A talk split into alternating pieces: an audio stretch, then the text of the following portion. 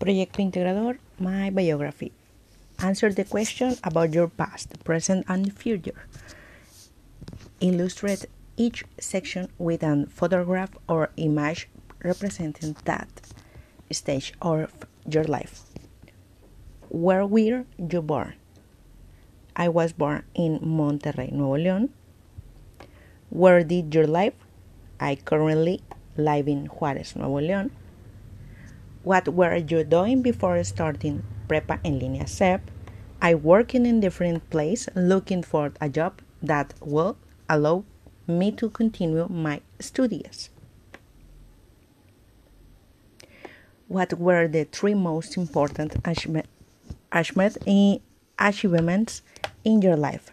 One, finally to, a, to be able to finish the INEA school and with my good grade. Two, collaborate in the law firm with uh, Beijing and Lawyer Jet. And three, start high school, Prepa en línea SEP, and continue with good grades. Write about an experience in which you have overcome some difficulty. Well, a few a few days ago, here at home in the bricklayers were lawyering and tile, and last Friday they were going to come back and finish the job. They never came back, leaving use all the work and finish it. And my girlfriend and me, uh, and I have no shot but to do it ourselves. We learning the hard way, but it turned out well. Now we are exhausted, but finally the work is done.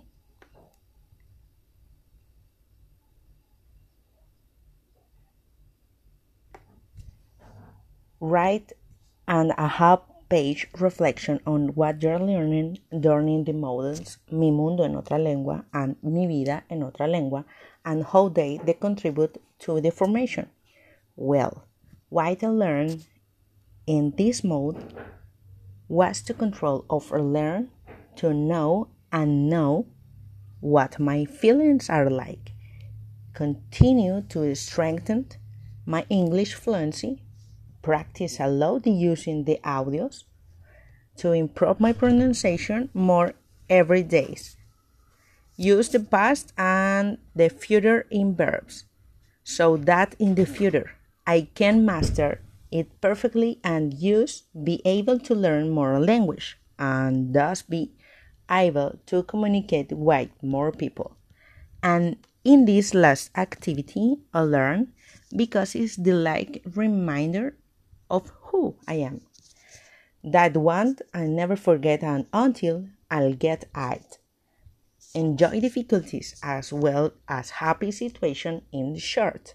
Enjoy the life in the moment that's a risk because everyone and good things to learn in order to perfect the lessons learning and share with my the new generation of the things that learning in the life.